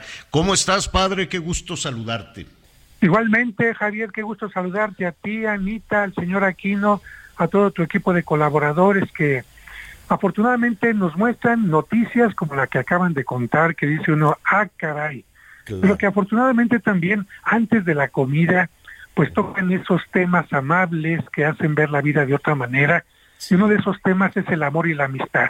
Yo creo que hoy mucha gente va a decir, dejo a un lado mis fregaderas que tengo en la mente para dar gracias a Dios por tanta gente, amigos, padres, conocidos, compañeros que me han ayudado a ver la vida de otro color. Claro, y es que es increíble lo que estás diciendo, lo tenemos, tenemos este sentimiento positivo de, de amor o lo que significa la amistad tan cerca y le cerramos la puerta con miles de cosas todos los días. Así es, y yo creo que el ser humano tiene la capacidad de dirigir su mente, su atención a donde quiere. La gente que dirige la atención únicamente a lo negativo se vuelve pesimista y hasta se llega a quitar la vida. En cambio, la gente que, aunque tiene problemas, adversidades, quizás algún reto, pero tiene una visión positiva, incluyendo el aspecto de la fe en cualquiera de las religiones, en fin, es capaz de ver una lucecita en medio de toda la, la oscuridad. No hay etapa de la humanidad que no haya tenido momentos oscuros, pero gracias a personas que ven que vemos la luz, pues las cosas van cambiando para bien. Cuéntanos de nueva cuenta quién era San Valentín. Mira, San Valentín eh, fue un sacerdote que durante el tiempo del Imperio Romano se atrevió a hacer algo en contra del César, porque los legionarios, para que no estuvieran pensando en la pareja, en los hijos, tuvieran más libertad para ir al ataque, se les prohibía que se casaran. Podían casarse ya hasta que habían cumplido un servicio y se habían retirado. Y entonces muchos lo que hacían era llevarse en secreto a una mujer, tener a los hijos ahí en el cuartel, pero en una unión que no era correcta. Y este sacerdote dijo, pues vamos a poner orden, vamos a unirlos en sacramento de matrimonio y se puso a casar entonces a los soldados en contra del emperador. Claro que cuando el emperador se dio cuenta, pues fue condenado a morir decapitado y por esta razón se convirtió en el patrono, el defensor del matrimonio. Pero con el paso del tiempo, pues mucha gente dijo es que el amor no se limita únicamente al matrimonio, sino también hay una gran relación con la amistad y por esta razón y tenemos que decir que con mucha influencia de los comerciantes se convirtió también en patrono de la amistad. Oye, eh, escuchándote, eh, que además con esta con esta historia, ¿no? Que ensalza la amistad y que ensalza, que ensalza el amor. Yo te quisiera preguntar tu opinión. Nos vamos a separar un poquito de, de, de la fecha de San Valentín, porque hoy en día, pues por alguna razón hay parejas, hay personas que van y buscan soluciones, este, que además es terrible porque hay una matanza de chupamirtos, de colibríes eh, en nuestro país que es algo terrible porque luego se venden como amuletos y venden polvos y venden toloache y venden eh, amarres. Y, ¿qué, qué, opinas de todas estas cosas eh, que, que, suceden en, en nuestro país, en los mercados, en las plazas? Mira, yo opino que el amor es tan importante, la necesidad de sentirse amado sobre todo, es tan importante que la gente la busca de cualquier manera. Algunos la buscan en forma sensata, bañándose, afeitándose, ah, teniendo una apariencia no solamente física, sino también interna maravillosa, relacionándose, buscando a las personas que coincidan y otras lamentablemente caen en errores confundiendo el amor, aceptando que con tal de que les den un besito, aunque las golpeen, aunque las tengan en una situación delicada, y otras personas pues acuden, ah caray, pues se sienten tan impotentes para atraer a una persona, tan poco inteligentes que recurren a la magia. Y ahí encontramos desde los calzones rojos, los chupamirtos, los amarres y hasta poner a San Antonio de cabeza, aunque yo les digo, mejor póngase de cabeza usted a ver si le cae el agua al tinaco y póngase a tener una actitud positiva, a lo mejor está llena de amor. De gente que la quiere, pero... ¿Quién puso a San Antonio de cabeza por primera vez? ¿De dónde, de dónde Fíjate que fue una, una muchacha que cuando él se murió, se enteró que había ayudado a las jóvenes a casarse a través de conseguir limosnas, les daba para la dote porque las mujeres tenían que pagar esa dote para poder casarse. Y cuando una muchacha se dio cuenta que ya se había muerto, dijo, híjole, ¿y ahora qué hago? Se fue a rezarle allá a su tumba y cuando le estaba rezando, oyó que le decían, volteó hacia arriba y vio a San Antonio, disculpa la comparación, así como de Superman, bajando, y le dijo San Antonio, ve a tal lugar y esta persona te va a dar para tu dote. La mujer fue, se pudo casar y cuando la gente le dijo, ¿cómo le hiciste? Pues vi a San Antonio así, como de cabeza. Y a partir de esta historia, mucha gente empezó a colocar a San Antonio de cabeza.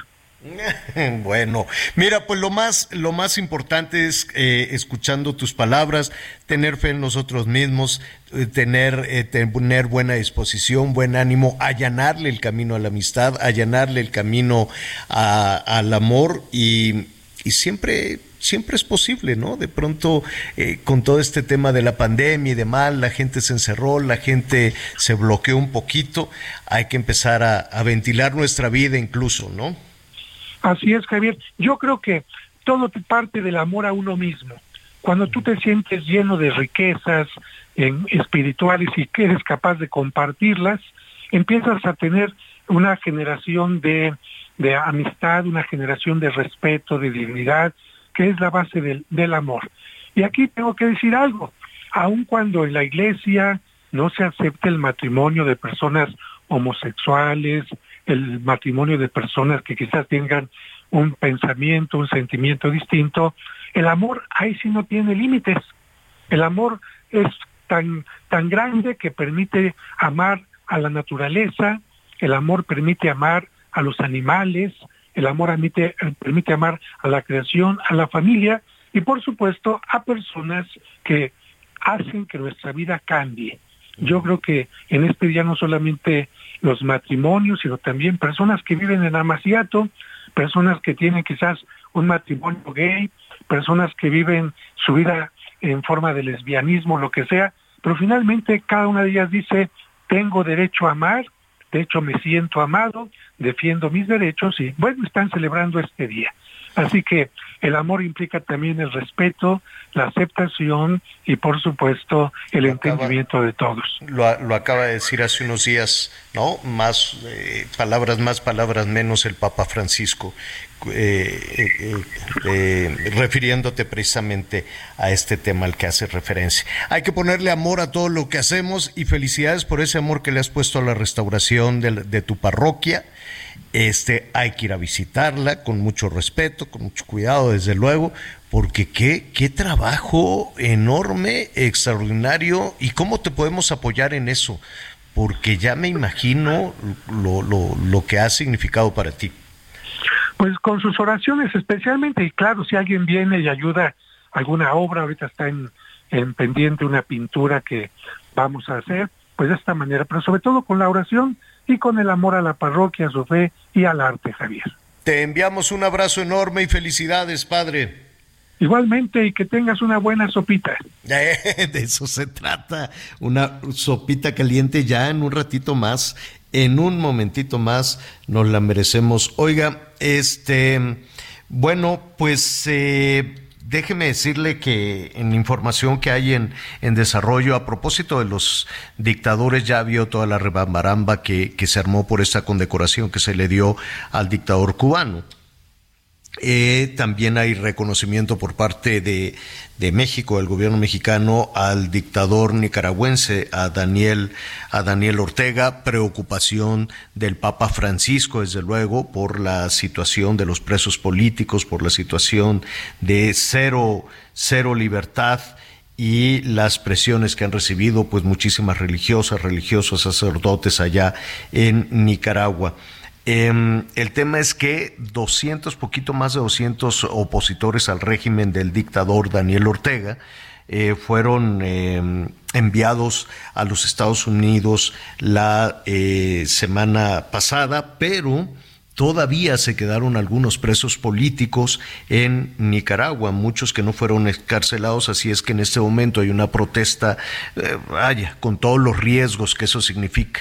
Es cuando valoramos la posibilidad, la libertad de expresión que tenemos en México, la libertad de manifestación, con todo, con todo, a pesar de que nuestro país apoya estas dictaduras, no entiendo, no me queda muy claro por qué. No me queda muy claro por qué México apoya a Nicaragua, Venezuela, Cuba, a estos eh, países con esas dictaduras tremendas donde no hay ningún respeto a la libertad de las personas, pero bueno, esa es la decisión que, que, que en política exterior está tomando el gobierno mexicano. Pero con todo y eso, en México es contrastante. En México sí podemos protestar, sí tenemos la libertad de opinión y de, y de disentir. No en Nicaragua, entonces, los familiares de las personas que continúan presos precisamente por oponerse al régimen del dictador Daniel Ortega, en estos momentos, pues están pidiendo a la comunidad internacional que presione para que también sean puestos en libertad y también sean enviados a los Estados Unidos. Así lo decidió el, eh, el régimen nicaragüense. Son de estas cosas complejas, inexplicables, ¿no? Eh, y además se les ya habrá que ver quién va a querer esa condecoración del Águila Azteca, porque primero Peña Nieto le, dio una devaluada tremenda la condecoración cuando se la dio al yerno de Donald Trump, imagínese, al yerno de Donald Trump y ahora esta administración se la da a el dictador cubano. Así está devaluada ya la, eh, la máxima distinción que hace el gobierno mexicano a un personaje del extranjero. Qué pena, ¿no? Que esté ya tan devaluada esta situación. Pues vámonos por una sopita, Anita Lomelí.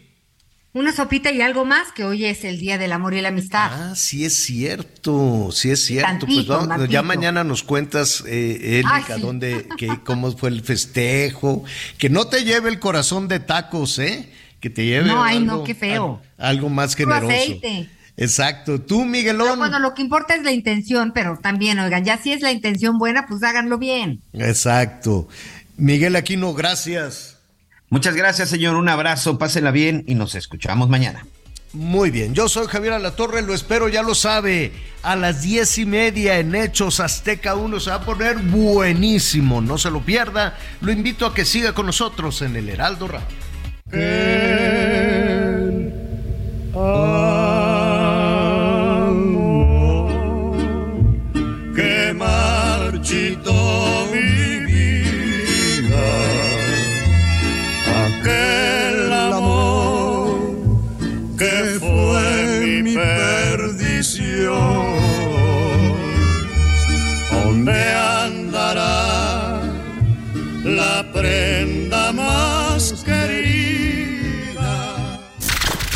Gracias por acompañarnos en Las Noticias con Javier La Torre. Ahora sí ya estás muy bien informado.